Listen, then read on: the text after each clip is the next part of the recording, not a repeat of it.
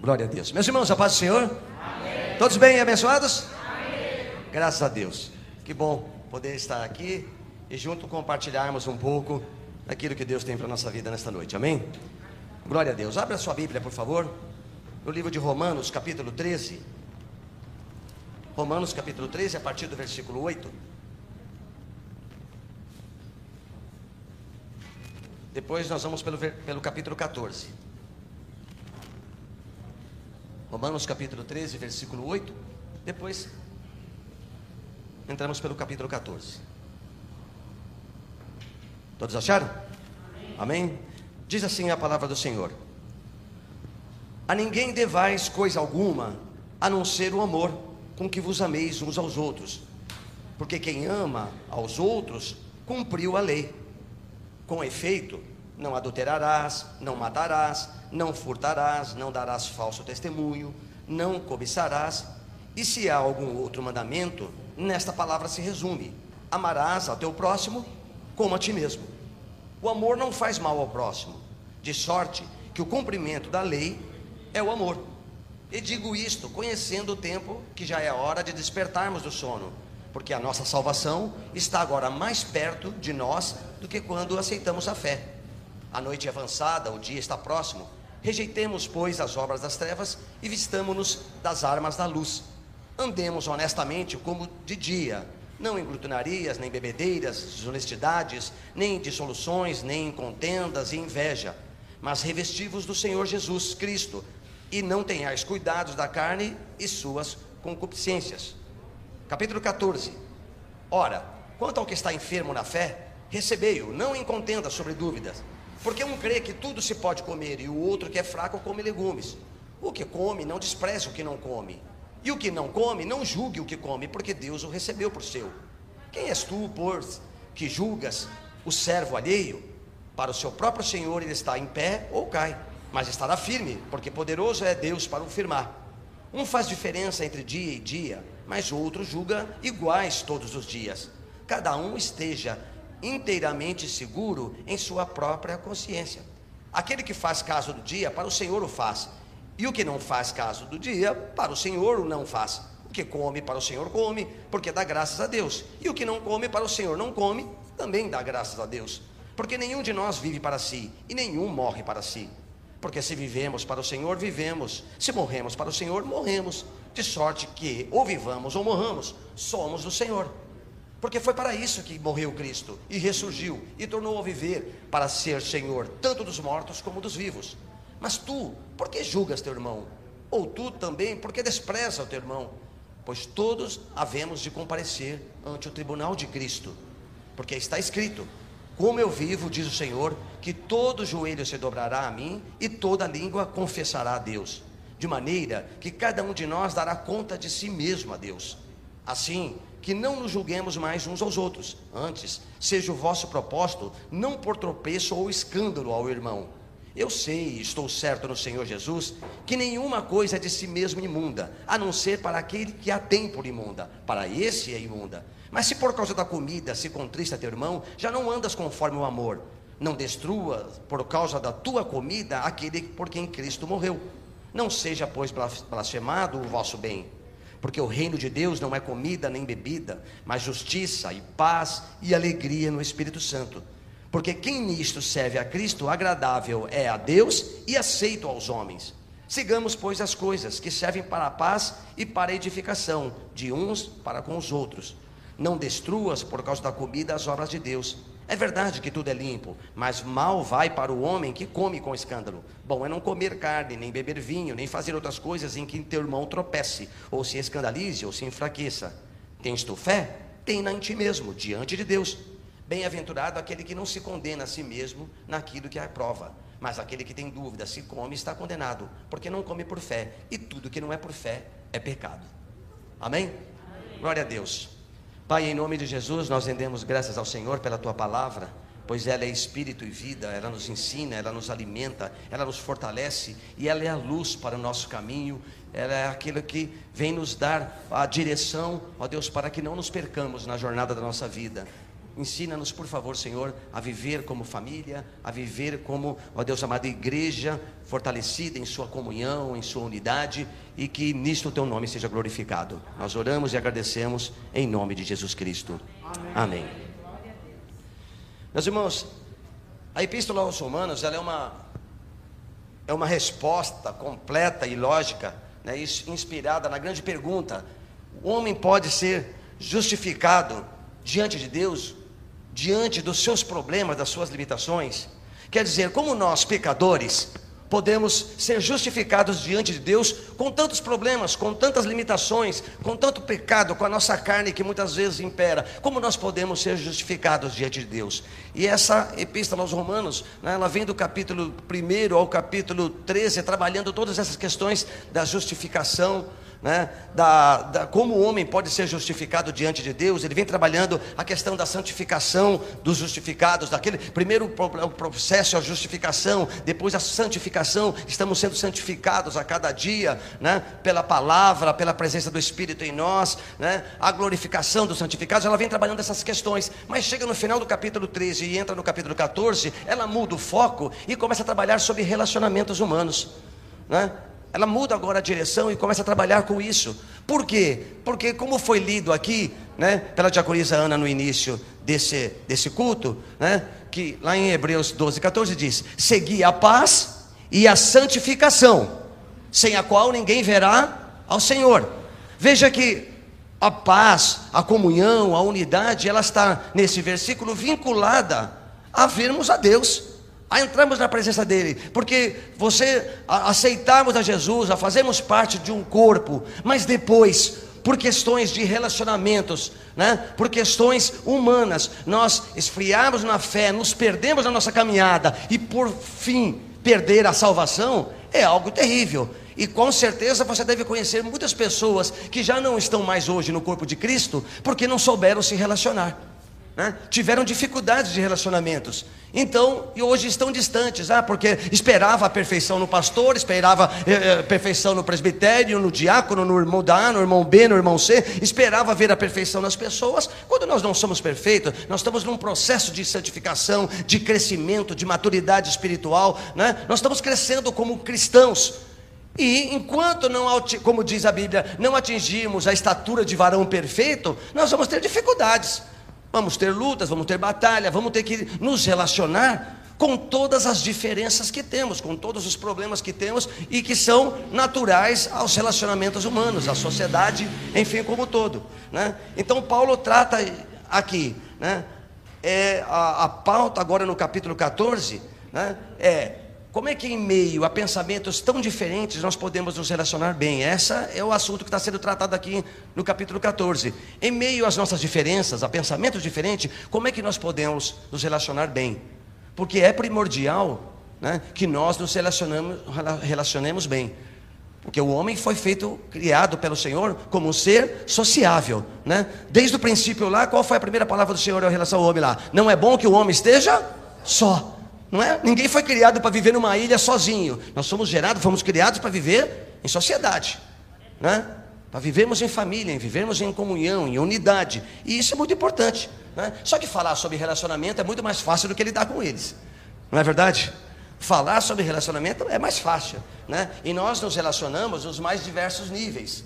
Né? Nós nos relacionamos primeiramente com família, né? crescemos num ambiente familiar, né?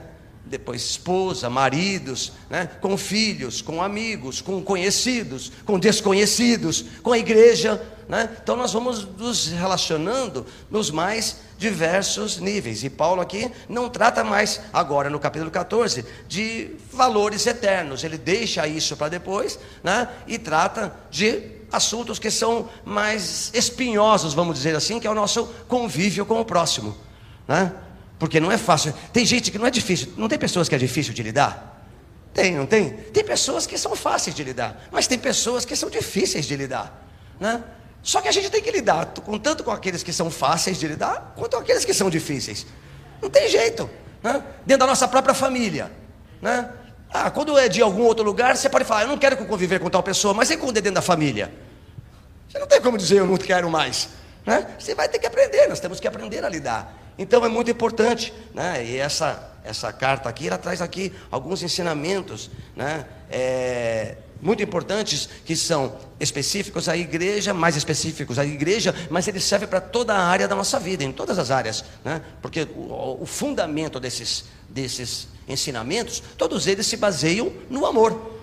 Né? E baseado no amor, eu me relaciono bem com a minha família, me relaciono bem com a igreja, me relaciono bem no trabalho, me relaciono bem na escola, com meu amigo, com meu desconhecido, por aí vai. Né? Então, vamos tratar de algumas coisas que são muito importantes. Né? Algumas lições muito importantes nós temos aqui é, a, nos, a, a nos ensinar o Senhor. E a primeira lição que eu quero abordar, que nós precisamos aprender, é que nós precisamos aprender o valor da tolerância. Diga para o teu irmão, aprenda o valor da tolerância. O valor da tolerância. O capítulo 14 começa dizendo: Ora, quanto ao que está enfermo na fé, recebei-o não em contendas, sobre dúvidas, porque um crê que tudo se pode comer e o outro que é fraco come legumes. O que come não despreze o que não come, e o que não come não julgue o que come, porque Deus o recebeu por seu. Né? O que esses versículos, entre outras coisas, está dizendo aqui? Ele está nos ensinando sobre o valor e a importância da tolerância. A palavra tolerância, ela vem do latim, né? tolerare, que significa aceitar, né? Aceitar é o ato de agir com condescendência e aceitar perante algo que não podemos ou queremos impedir, né? É uma atitude que é fundamental para quem vive em sociedade. Nós vivemos em sociedade. Hoje nós vemos muitas coisas ruins acontecendo em meio à igreja, em meio à sociedade, em meio à família. Por quê? Porque falta a tolerância. Né? Diz que um dos problemas do mundo nos últimos tempos seria a falta de água. Muito pior que a falta de água é a falta de tolerância, porque por causa da falta de tolerância se mata, se separa, se divide, se quebra, se rompe. Né? Há muitas coisas ruins acontecendo por causa da falta de tolerância, porque as pessoas não toleram mais nada.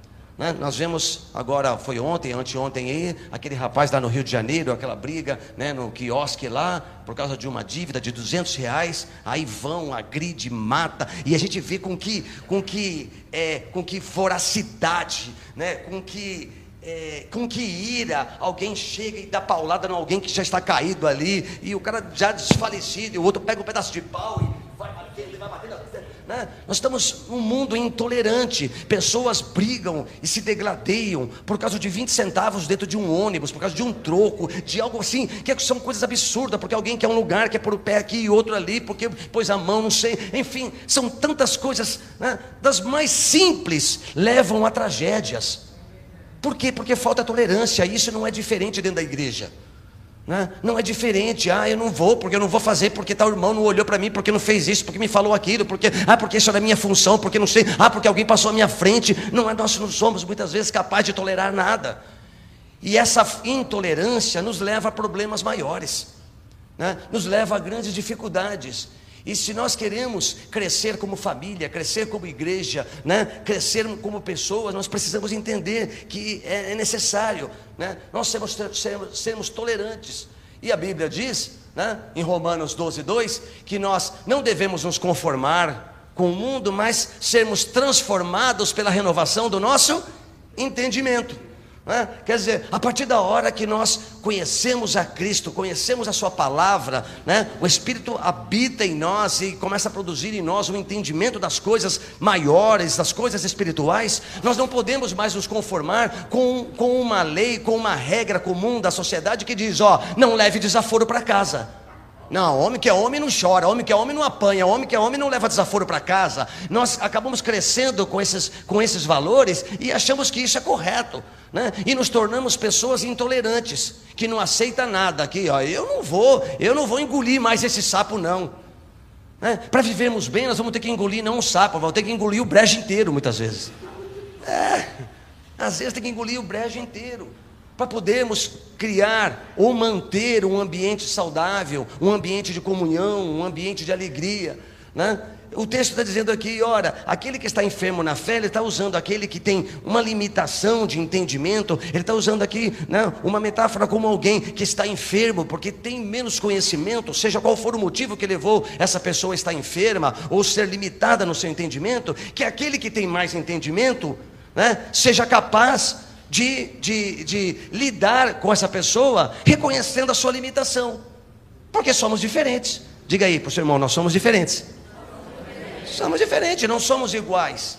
Né? Eu vou dar um exemplo muito que eu uso no futebol. No futebol, né, a gente que joga bola, você sabe, tem pessoas que, por exemplo, quando você ele está jogando e a pessoa erra, você dá um grito com ele, pô, não passou a bola, não fez isso, não fez aquilo. Né? Quando ele recebe aquilo, ele apaga, murcha, some do jogo. Né? Aí não faz mais nada. Aí se errou aquela hora, vai errar até o final. Tem gente quando você grita, pô, você devia ter feito assim, tal, tal, tal. Aí ele fala assim, ah, eu vou mostrar que eu sei fazer. Aí que ele quer, e ele mostra ainda mais, aí ele produz. Então, um diante de uma, de uma bronca, de uma repreensão, tem um comportamento. O outro tem um comportamento completamente oposto. Né? Só que cada um tem a sua limitação. Então, aquele que tem uma maior dificuldade, aquele que tem mais facilidade, precisa ter o quê? A capacidade de tolerar, de entender, de compreender, porque essa, maturidade, esse conhecimento, ele não chegou em nós do dia para a noite, né? ele é um processo. É uma caminhada, a gente vai crescendo, vai aprendendo. Aquilo que o Fernando que tinha 10 anos atrás não é mais o mesmo Fernando, o Fernando de hoje é um outro Fernando com mais maturidade, com mais conhecimento, com mais tolerância. Pelo menos deveria ser assim, né? Pelo menos deveria ser, mas não podemos na nossa caminhada regredir, piorar como pessoa. Nós temos que crescer como pessoa, crescer nos nossos relacionamentos, crescer em nossa maturidade, né? Tudo isso ela vai se dando, né? Por uma série de motivos, por uma série de fatores, né? É, da nossa vida, o tempo de conversão, né? então tem aqueles que são fracos na fé, porque ainda são novos convertidos, estão no seu processo né, iniciando, não tem uma completa maturidade. Né? A idade, não pode se cobrar de um jovem aquilo que se vai cobrar de uma pessoa que já tem uma idade, né, um pouquinho mais igual a nossa, né? a nossa, né? Não pode. Por quê? O jovem ele vai cometer os erros pertinentes à juventude. Faz parte, né? Faz parte. Quando eu era jovem, eu cometi erro de jovens. Hoje eu já não tenho mais o direito de cometer o erro da minha juventude. Eu sempre falo, né? Às vezes quando estou conversando com casais, às vezes a gente vai passando um tempo na nossa vida que nós vamos perdendo direito a certas coisas. Né? Erros que a gente comete no começo do casamento, por exemplo, no começo do relacionamento. Né? Quando chega um determinado tempo, você já não tem mais o direito de errar aquilo. Porque agora já veio a maturidade, já veio a experiência, já veio os anos de vida, né? você já viu resultados, consequências, e agora não tem mais direito de errar sobre isso. Então a gente vai aprendendo. Né? Então a gente vai essa tolerância é necessária, né? porque nós somos de famílias diferentes, de criação diferente, locais de nascimento diferente. Então, para nos relacionarmos bem, né, nós precisamos aprender a ter, a ter tolerância. Você já pensou se Jesus não tivesse tolerância com os discípulos? Era um pior que o outro, em muitos detalhes. É muitas coisas, um violento, o outro não sei o quê, o outro, não, eu quero sentar, eu quero ficar do seu lado direito, o outro, o outro eu só, eu só vou crer se eu ver. Se Jesus não tivesse tolerância, se Jesus não tivesse paciência, se Jesus não tivesse entendido a limitação de cada um deles, falava, ó, fica para trás aí, eu vou fazer minha parte aqui sozinho, porque vocês não estão compreendendo nada, vocês são, né? Não. Mas Jesus foi os ensinando, foi lhes mostrando, né? foi os capacitando, né? assim somos nós. Se nós, para nós nos relacionarmos segundo os padrões de Deus, a tolerância ela é fundamental, né? Porque nós não devemos querer que cada um, que os outros sejam como nós, né? Cada um tem a sua forma de ser, sua forma de pensar, e nós precisamos aprender a lidar com isso. Né? Precisa aprender a lidar com o pensamento diferente. Tem gente que não gosta de ser questionado. Tem gente que não gosta, né? É, quando, quando é, é, é alguém lhe emite uma opinião contrária. Aí já discute, obriga, ou então se cala e foge do assunto. Não. As coisas não podem ser assim. Nós precisamos conversar, né? respeitar as opiniões. Hoje nós vivemos num, num, Brasil polarizado, né? Se você não é de direita, você é de esquerda. Como assim? Se você não é de esquerda, é de direita. Não, existem outras opções, existem outros pensamentos, existem outras ideias. Nós precisamos abrir a mente, né? entender que não existe só A e B, não, existem muitas outras coisas. Isso eu estou falando em diversos níveis, irmãos. Né? Eu só citei aqui o nosso país nesse sentido, né? para ver como a gente fica tão limitado que você pensa, se você não é desse, então obrigatoriamente é do outro. Não, eu posso não ser desse nem ser do outro. Simples assim. Né? Eu tenho um outro pensamento, eu vejo de uma outra forma, e nós precisamos entender isso. Porque quantas famílias, quantos lugares, quantas pessoas, né? É, eu, usando isso como modelo, né?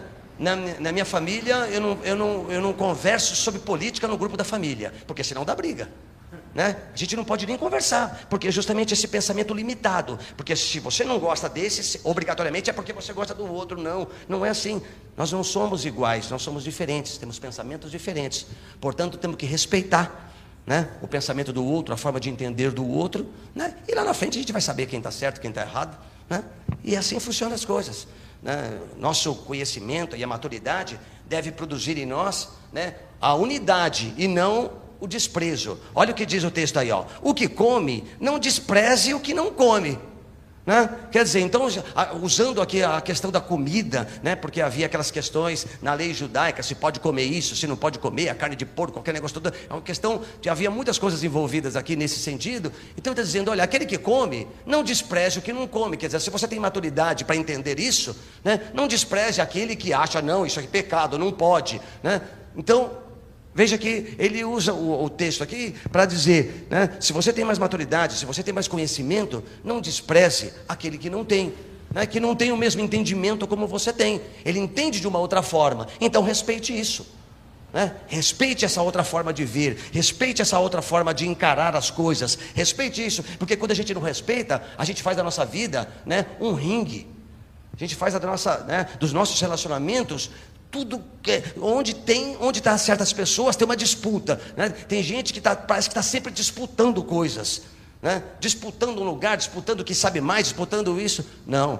Né? Aquele, e aquele que não tem, ó, e o outro também, por outro lado, ó, não, o, é, e o que come não despreze o que come, e o que não come não julgue aquele que come. Também aquele que tem o menor entendimento, também, ah, esse lá vai o sabichão, sabe tudo. Não, também não faça julgamentos.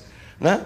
Olha só, ele trabalha com os dois lados da questão, tanto de um lado quanto do outro, né? porque essa, é, é, o que ele quer trazer aqui para nós, que esse conhecimento ou desconhecimento, né, ainda que ocorra na nossa vida, deve produzir em nós unidade e não separação.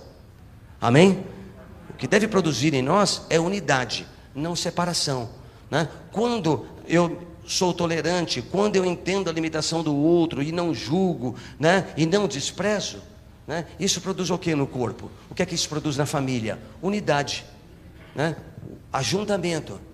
Ah, não, não pensa como eu penso, então é melhor ficar distante. Não, já separou. Não é assim, o mais fácil não é ficar distante?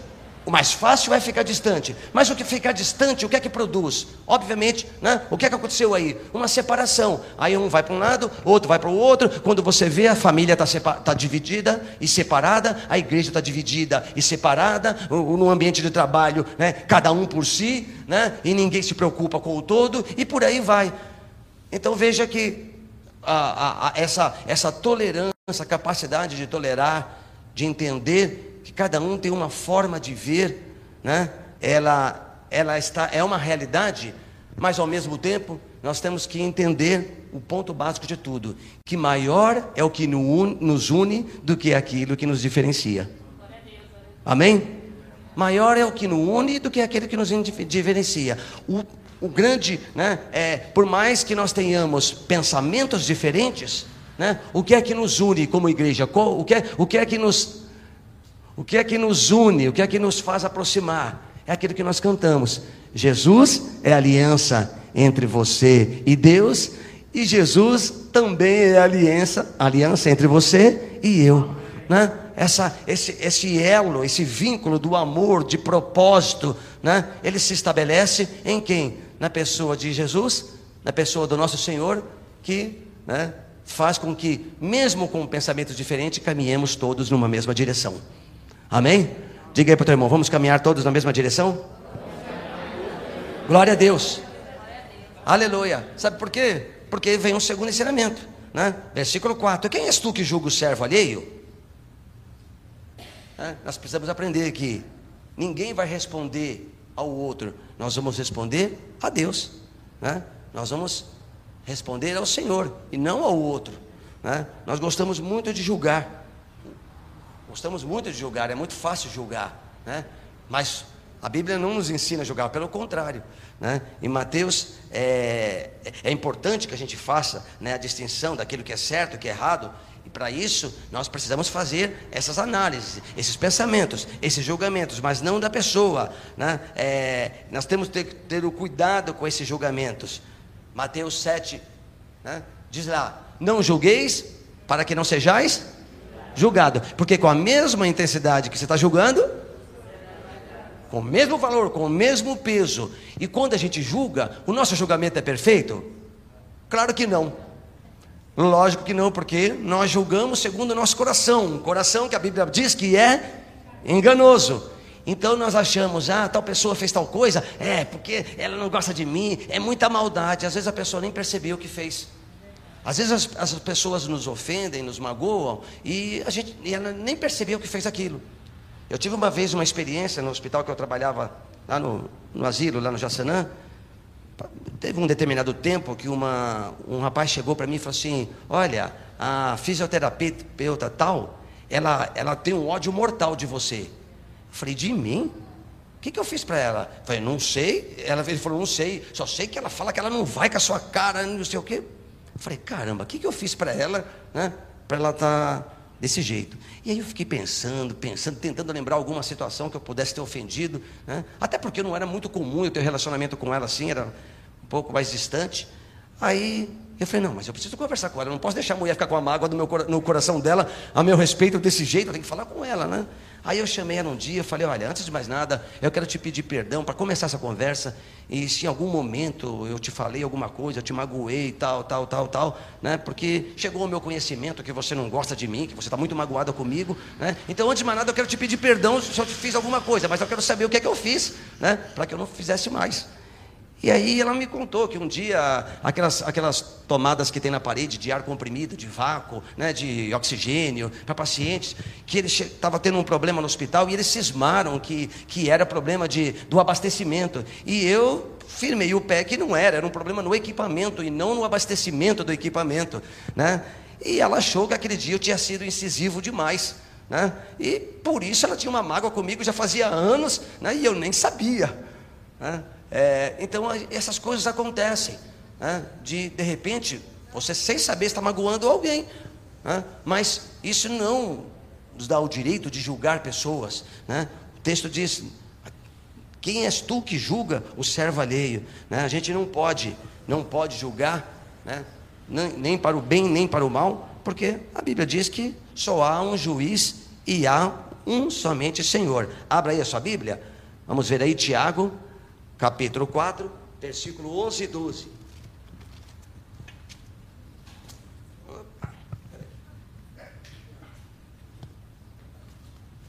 Tiago, capítulo 4, versículo 11 e 12.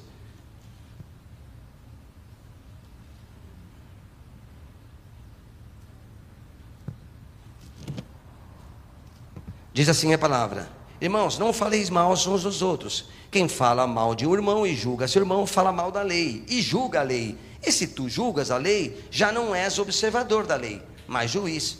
Há só um legislador que pode salvar e destruir. Tu, porém, quem és que julga ao outro? Né? Olha aí. Só há um legislador, só há um senhor e um que julga. Não somos nós, né? Neste caso. Então nós precisamos estar bastante atento, né?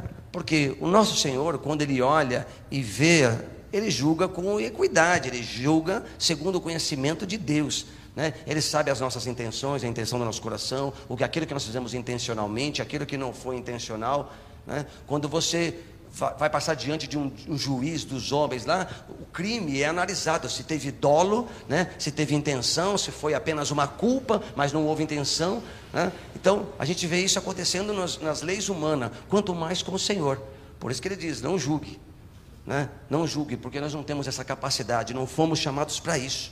Né? Nós somos é, chamados pelo Senhor para entender, para ter essa tolerância, para ter a capacidade de sabermos que, da mesma forma como o outro errou, pode ter errado comigo, eu também posso errar com alguém. Né? A gente pode errar um com o outro. A gente erra entre marido e mulher, entra, erra entre pais e filhos, entra, erra nos relacionamentos de trabalho, de escola e também erramos no ambiente da igreja. Né? Não há perfeição. Não espere de mim, do pastor, de qualquer liderança, de qualquer irmão, essa perfeição que não há em você mesmo. Porque você não é perfeito, nem eu sou perfeito. Então erraremos. Né? A grande virtude disso é quando houver um erro do outro lado, né? é que nós tenhamos a capacidade de entender né? e agir com o outro como gostaria que agisse com a gente. Né? Teve um certo rapaz lá no hospital que eu trabalhava, ele, ele, ele cometeu um erro, ele acabou pegando né, um, um chefe lá, confiava nele e pedia sempre, ele já era de idade, pedia para esse, esse rapaz pegar o, pegar o cartão dele e ir no banco, fazer o saque da, do dinheiro dele lá, né? E, e ele fez isso por um bom tempo, mas chegou num determinado tempo, esse rapaz pegou e acabou pegando o dinheiro desse senhor, né? Roubou, fez errado. Só que depois, um dia, esse, esse, o senhor que foi roubado, eu vi que ele estava muito agitado, muito nervoso, e eu falei para ele, o que está acontecendo? Eu estou vendo que você está meio agitado aí. Ele falou, não, porque eu perdi meu cartão e não sei onde é está meu cartão. Eu falei, mas você já foi no banco, já cancelou o cartão? Naquela época tinha que ir no banco para fazer isso. Ele falou, não. Eu falei, pô, tem que ir lá. Eu falei, quer que eu vou com o senhor? Ele falou, quero. Aí fomos no banco, moral da história, chegamos que no, percebemos que no banco ele tinha sido roubado. Conseguimos filmagem, aquela coisa toda, identificou que era, né, tal funcionário que ajudava ele que tinha feito isso. E aí ficou aquela situação. E agora? O que eu faço? Eu, como chefe, né, tinha que tomar uma atitude, mas eu acabei agindo com ele com misericórdia e, e, e né, fiz com que ele devolvesse todo o dinheiro lá para o senhor tal, né? Enfim. Aí Acabou que esse assunto acabou chegando a outros funcionários. Um dia eu cheguei embaixo do andaime assim, tinha uns pintores trabalhando lá, e eu vi o cara falando, não, porque o chefe, que era eu, né? O chefe fez errado, porque o funcionário lá tinha, devia ter sido mandado embora por justa causa, que não sei o quê, e papapá, papapá, papapá, né? Aí eu escutei a conversa, aí eu peguei e disse para ele assim: se fosse você que tivesse cometido o erro que o outro rapaz cometeu, como é que você gostaria de ser tratado? Com justiça ou com misericórdia? Você queria que eu tivesse sido justo com você ou misericordioso? Ah, com misericórdia. Eu falei, então, mas para o outro você quer justiça. né? A gente quer justiça para os outros. Há um ditado, né? Que diz aí no meio jurídico, que diz assim: aos, aos amigos tudo, aos inimigos os rigores da lei. né? Quer dizer, para os outros vamos agir com justiça, mas para a gente, ah, Senhor, tem misericórdia. Né? Então, a gente quer misericórdia, nós queremos misericórdia, então tenha misericórdia, não julgue, né? Porque há um só Senhor. Para termos bons relacionamentos, nós não devemos ficar julgando as pessoas, vendo mal, má intenção em tudo. Né? Procure sempre olhar com bons olhos. Procure entender o lado do outro. Né? Isso em todos os âmbitos de relacionamento. Que certamente, aonde nós estivermos, o ambiente será muito melhor. Né? Será um ambiente de comunhão, de aconchego. Versículo 5, mais uma lição. Um faz diferença entre dia, mas outro julga iguais todos os dias. Cada um esteja inteiramente seguro em sua própria mente. Né? O que, é que nós aprendemos aqui? Que cada um de nós devemos nos apegar às nossas próprias convicções. Você conhece alguém que a gente diz assim: esse aí é Maria, vai com as outras? Não tem Maria, vai com as outras?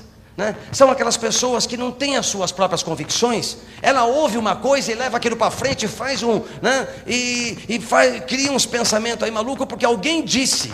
Ela não tem certeza né, do que aconteceu, não viu o que aconteceu, mas vai replicando e vai levando coisas para frente, né? E, e, e, e, não tem uma, uma, uma posição acerca de um assunto, né? de uma questão, e só vai replicando. A Maria vai com as outras.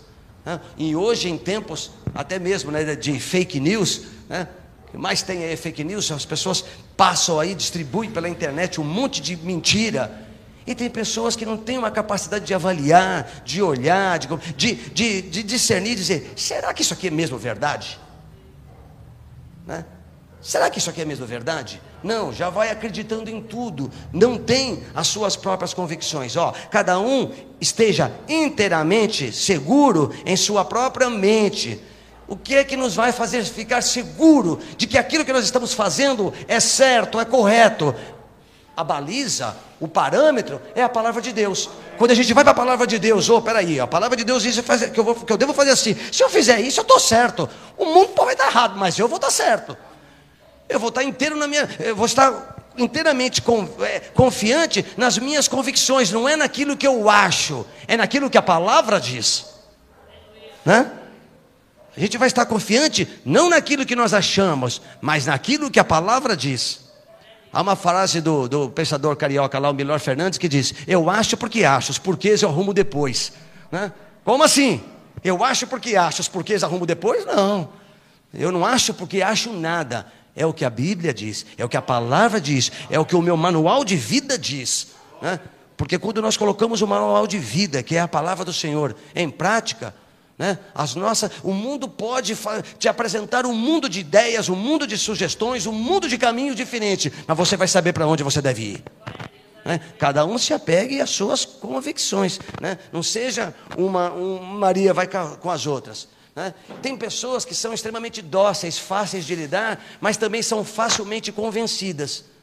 Né? São facilmente convencidas. Você chega lá com dois. Né? Eu, tenho, eu conheço uma pessoa que é assim, se chega alguém e fala assim, olha, essa guitarra aqui ela é boa por isso, por isso, por aquilo, ela fala, puxa, que bom que essa guitarra é boa mesmo, né? E ela vai fazer propaganda dessa guitarra. Se chegar alguém e disser, ih, essa guitarra aqui entorta o cabo, as cordas dela não são boas, esses botões aqui é fraco, não sei o que lá, ela vai dizer, ih, isso aí é uma porcaria, isso é um lixo. Peraí, uma hora é uma coisa, outra hora é outra, né? Não tem. Então, nós, pra, irmãos, né, a Bíblia diz que nos últimos dias, nos últimos tempos, né, é, haveriam muitos falsos profetas, haveriam né, é, muitas coisas ruins acontecendo na terra, em que as pessoas iriam convencer umas às outras, ia tentar convencer umas às outras, né, e a gente é, tem que ter a capacidade de ter as nossas convicções, porque basta alguém falar um versículo bíblico, a gente acha que essa pessoa é de Deus, né? Usa um versículo bíblico, virou homem de Deus, mulher de Deus. Espera aí, gente. Vamos ver as nossas quais são as nossas convicções. O que é que eu tenho como referência, como um homem de Deus, como uma mulher de Deus, como uma pessoa né, que, que se diz ser de Deus. Espera aí, tem que ter essas marcas aqui. Não tem essas marcas e depois fica citando versículo bíblico que vem dizer que é de Deus. Né? Então a gente tem que nos apegar, ah, nos apegar a convicções né, que sejam fundamentadas na palavra de Deus, né, na palavra de Deus. Porque senão a gente, né, é, é, é, a gente vai se perdendo em nossa caminhada. E é claro que a gente vai, como eu disse no começo, a gente vai amadurecendo e algumas coisas nós vamos né, mudando com o tempo. Isso é, isso é natural do ser humano. Né? O Fernando impaciente de 18 anos é o Fernando muito mais paciente com 56 anos. É claro, né? É claro que tem que ser. Deve ser assim. Porque a gente vai amadurecendo, vai crescendo, vai conhecendo a palavra, então a gente vai. Mas as convicções, né, aquilo que são valores de vida, essas não podem ser alteradas. Né? Isso não pode ser alterado, isso vai permanecer. Né? A educação que recebemos, né? aquilo que nós vamos conhecendo do Senhor. Então, é, é, o problema é a gente permanecer no erro. Né? Não podemos permanecer no erro. Então, cada um esteja inteiramente né, seguro em sua própria convicção. Entre outras palavras, não seja uma Maria que vai para as outras. Amém?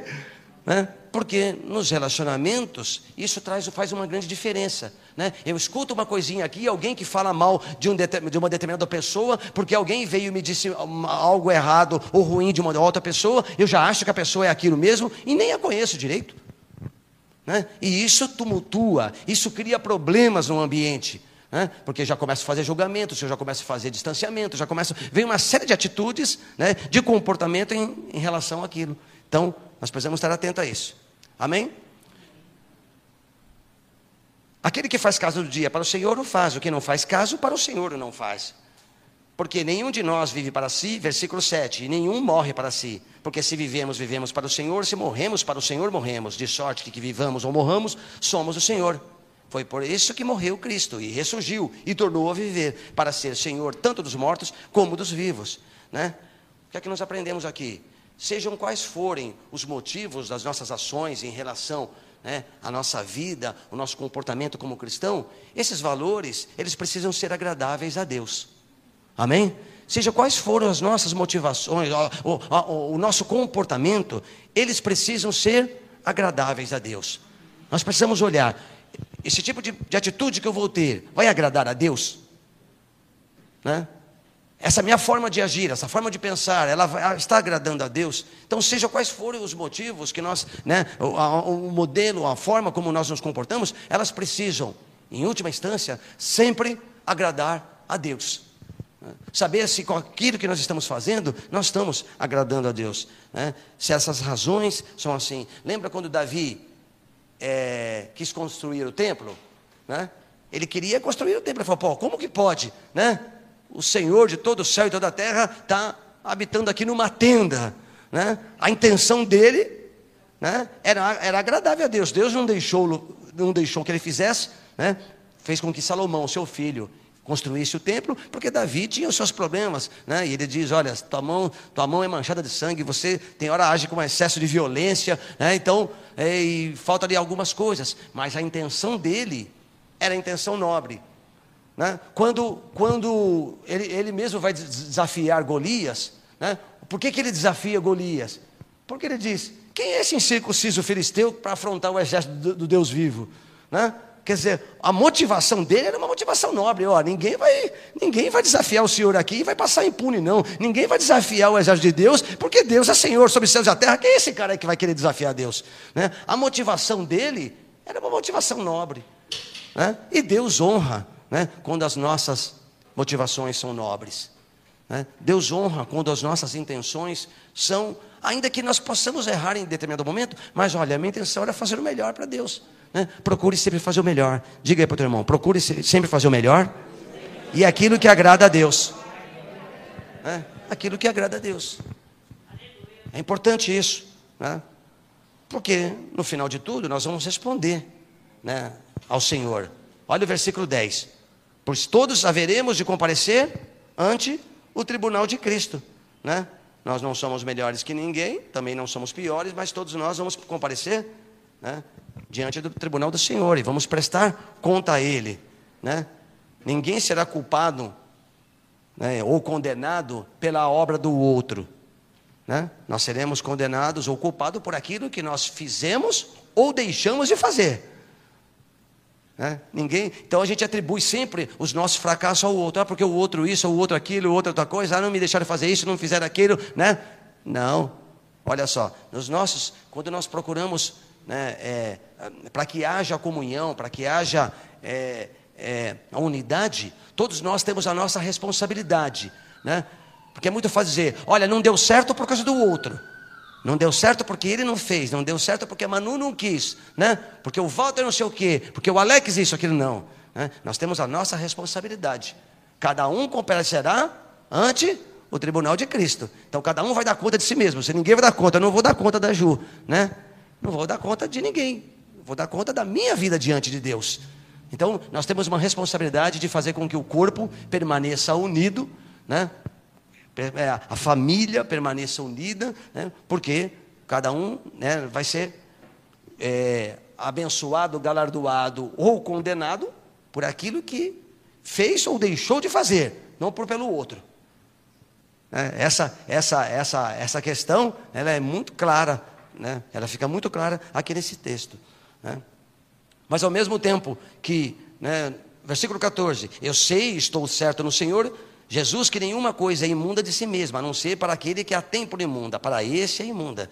Né? É, ao mesmo tempo que nós temos as nossas convicções, nós não podemos é, permitir que os outros imponham né, os seus valores. Lembra os bereanos, quando chega a palavra, né? Quando a palavra chega a Bereia, o que, que eles vão fazer? Eles vão conferir segundo as, as escrituras. Né? Eles não deixam qualquer um chegar e falar, não, olha, o, o lugar de adorar é aqui, nós devemos, devemos adorar a esse Deus e não sei o que, não. Eles vão né, conferir segundo as escrituras. Né? Então a gente não pode permitir que pessoas né, venham trazer, né, impor valores que não sejam aqueles valores que nós temos entendido, compreendido e Deus tem nos revelado ser os valores de Deus, né? porque há muitas heresias aí e há muitos seguidores cegos, né? Há muita gente que está seguindo cego. Né? Tem muita gente que está seguindo cego. Olha, irmãos, a gente precisa estar, tá, estar muito atento, e eu louvo a Deus né, por fazer parte da igreja wesleyana, porque a igreja wesleyana, ela não é uma igreja perfeita, como nenhuma igreja é, né, mas ela tem muitas virtudes. Né, e uma das grandes virtudes da nossa igreja é que é uma igreja que se compromete né, do começo ao fim com a palavra de Deus. É uma igreja comprometida com a palavra de Deus. Né? Então, aqui né, é, na, na Wesleyana, nós temos a verdadeira palavra, né? ela é pregada com seriedade, ela é pregada com responsabilidade. Ela não, ela não, a, a, as palavras, né? A, o ensino, a orientação, o ensinamento na Wesleyana não é pra, palavra para encher igreja. Não tem o propósito de ludibriar, ganhar. Ah, vamos torcer o texto aqui, pra, porque tem muitos manipuladores da palavra. Quando você ouve muita coisa pela rádio aí, muito cuidado, né? Muito cuidado, porque tem muitos manipuladores da palavra. Pega um texto e vai torcendo e puxa para cá, estica dali. E me olha, se tem uma coisa que me deixa nervoso é quando eu vejo um pregador que está querendo convencer as pessoas, torcendo o texto para chegar onde quer. Né? E tem muita gente que acaba seguindo essas pessoas, seguindo esses, esses guias cegos, que estão manipulando né, para ganhar suas igrejas, encher suas igrejas, né, dízimo, enfim, uma série de coisas aí que tem. Né, mas nós precisamos é, entender, olha, o que diz o versículo, eu sei e estou certo no Senhor. Né? Quer dizer, aqui ele está ensinando que nós precisamos ter o conhecimento, buscar esse conhecimento que não permita que sejamos ludibriados por qualquer valores, por qualquer coisa que venha desse mundo que não seja de Deus. Amém? Versículo 15. Mas se por causa da comida se contrista teu irmão, já não andas conforme o amor. Não destrua por causa da tua comida aquele por quem Cristo morreu. Olha só, né? a diferença aqui. Quando alguém né, pensa diferente, tem uma forma diferente, o nosso comportamento né, deve ser também diferenciado por esta limitação. E isso, o motivo que deve nos fazer isso é o amor. Né? Tudo deve ser fundamentado no amor. A mola mestra das nossas ações, ela precisa ser o amor. Né? Não destrua o teu irmão, né? porque ele pensa diferente.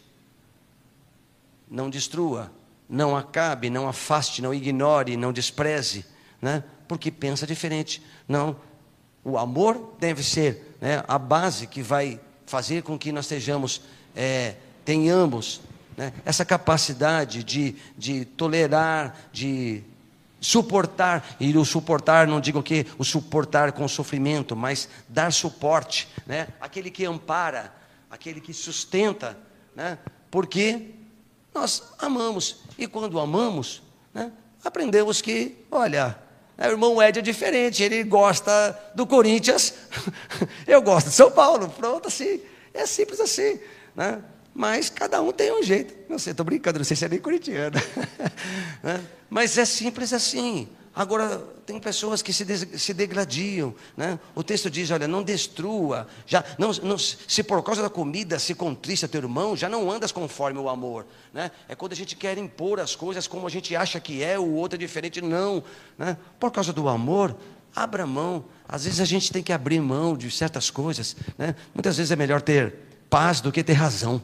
Né? Às vezes é muito melhor ter paz do que ter razão. Para provar a nossa razão, perdemos a nossa paz. Né? E não dá. Né? E não dá. Faça de tudo. Né? O que deve motivar sempre as nossas ações deve ser o amor. Porque senão a gente perde o foco né? e perde a bênção. A gente vai perdendo a nossa direção. Muitos perdem o foco aí na caminhada. Né? Porque para se experimentar o, o reino de Deus, Relacionamentos maduros são fundamentais. Olha o que diz o versículo 17: Porque o reino de Deus não é comida nem bebida, mas paz, alegria, né? justiça, paz e alegria no Espírito Santo. Você já pensou? Olha, quantas pessoas, muitas pessoas, uma grande parte das pessoas, sabe o que elas procuram num ambiente da igreja? Elas procuram um ambiente de paz. Porque o mundo lá fora é uma guerra não é? Quando alguém vem para a igreja, a gente procura, a gente pensa em chegar na igreja, encontrar na, na, na igreja esse ambiente de paz. né? esse ambiente de tolerância, esse ambiente de, ambiente de amparo, esse ambiente de acolhimento. Mas se você chegar na igreja, que deve ser esse lugar de amparo, de acolhimento, encontrar um ambiente de guerra, como é que fica?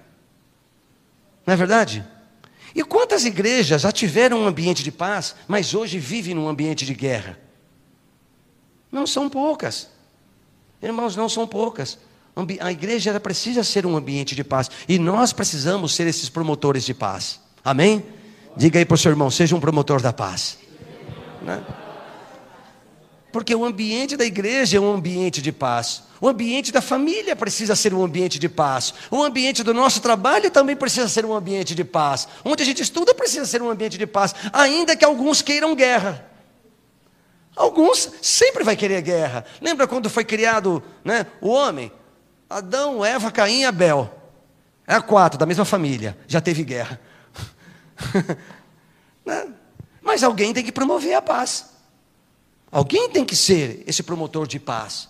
Né? E o que o texto está dizendo também é isso. Olha, porque o reino de Deus não é comimento, só causa sofrimento e desajuste. Né? E o texto do versículo 18 diz: ó, Porque quem nisto serve a Cristo, agradável é a Deus e aceito aos homens. Né? Quer dizer, aquele que promove justiça, aquele que promove paz, aquele que promove alegria, porque quando está falando do reino, de, do reino, né, o reino de Deus aqui é o que nós estamos vivendo, porque o reino de Deus, entre outras palavras, está dizendo, não é guerra, não são discussões, não são contendas, não são briga, não é disputa por poder, não é disputa por cargo, não é disputa para quem sabe mais, para quem é mais teólogo, para quem tem mais espiritualidade, não é nada disso. Está dizendo que o reino de Deus, que é esse reino que nós estamos vivendo, ele não é comida, não é bebida, mas ele é justiça, paz e alegria no Espírito Santo. Né? Então são essas coisas que nós precisamos entender. Né? Esta é a forma de nós servirmos, servirmos a Cristo. Porque tem gente que ganha uma alma e põe dez para fora da igreja. É, é. Eu conheço pessoas assim, que ganham uma alma para Jesus, depois cria tanto problema na igreja que põe dez para fora. Tem pessoas que são assim, que dividem o reino. Né? Então, o reino de Deus não é comida nem bebida, mas justiça, paz e alegria no Espírito Santo. Né? Porque em quem nisto serve a Cristo, agradável é a Deus e aceito aos homens. Né? Olha a dimensão aqui, trabalha no nível do nosso relacionamento com Deus e no nosso relacionamento né? na horizontal com os homens. Está né? Tá trabalhando as duas coisas aqui. Né? Louvado seja o nome do Senhor. Seja é, é, é, sigamos, pois, as coisas que servem para a paz e para a edificação de uns para com os outros. Né? Olha que coisa interessante. Siga, sigamos, pois, as coisas que servem para a paz e para a edificação de uns para com os, os outros. Né? Isso é o grande segredo aqui dessa questão. Por último, né? Versículo 21 em diante: Bom é não comer carne, nem beber vinho, nem fazer outra coisa em que teu irmão tropece, ou se escandalize, ou enfraqueça. Né? O que está dizendo aqui? A nossa fé ela precisa ser construtiva. Né? Nossa fé precisa ser construtiva, não destrutiva. Tens tu fé? Tem em ti mesmo, diante de Deus. Bem-aventurado aquele que não se condena, condena, a si mesmo naquilo que aprova. Né? A sua porção de fé, ele está dizendo, é para você e somente para você. Né? Aquele que tem dúvidas e se come está condenado, porque não come por fé, e tudo que não é de fé é pecado. Né? Qual é a proposta de todo esse capítulo 14? Enfim, é que nós, como igreja, né, e usando isso em todas as áreas da nossa vida, possamos procurar sempre né, a paz, a edificação, que nós procuremos não fazer nada que, procure, que cause dano, destruição, sofrimento ao nosso próximo, né? ao nosso irmão, ao nosso parente, ao amigo de trabalho, né? que só façamos aquilo que nós podemos ter a consciência de que será bom e que, acima de tudo, o amor deve ser a nossa maior motivação para tudo aquilo que fizermos. Né? Se tudo que nós fizermos, no, em questão dos nossos relacionamentos, tiver como fundamento o amor, né? O bem-estar do próximo, né? o bom viver, com certeza, né? ainda que possamos errar, falhar em algumas pequenas coisas, né, o final sempre será bom, porque quando a gente está motivado pelo amor, né, nós somos capazes de rever palavras, rever. Né? Você, você já pensou se dentro de um casamento, por exemplo, não houver o amor? Né? Aí um ofende o outro. Aí, por causa do amor, quando a gente ofende alguém, o que a gente faz?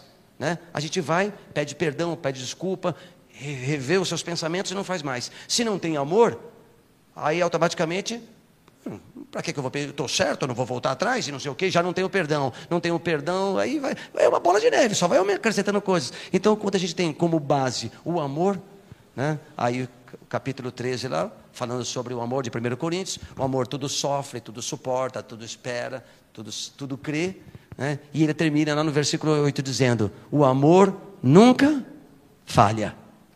Diga aí para o teu irmão: o amor nunca falha. Então faça tudo por amor. Se relacione, né? nos relacionemos com os nossos fundamentos, sempre, né? os nossos valores sempre fundamentados no amor. Né? Porque se a gente esperar a perfeição do, dos outros, né? nós não vamos encontrar porque nós não somos perfeitos. Né? João 3,16: Deus amou o mundo de tal maneira né, que deu seu Filho unigênito para que todo aquele que nele crê não pereça, mas tenha vida eterna. Né? Deus não nos salvou, não mandou o Cristo nos salvar porque nós somos bonzinhos, porque nós somos perfeitos. Né? Foi por causa do amor. Né? Então, quem ama, o amor é a base para todas as coisas e com certeza nos fará crescer, nos fará amadurecer, nos fará conviver né? com maturidade, com sabedoria, com alegria e esse reino de paz, justiça né, e alegria se estabelece em nossa vida. Que Deus abençoe a todos, em nome de Jesus. Vamos orar?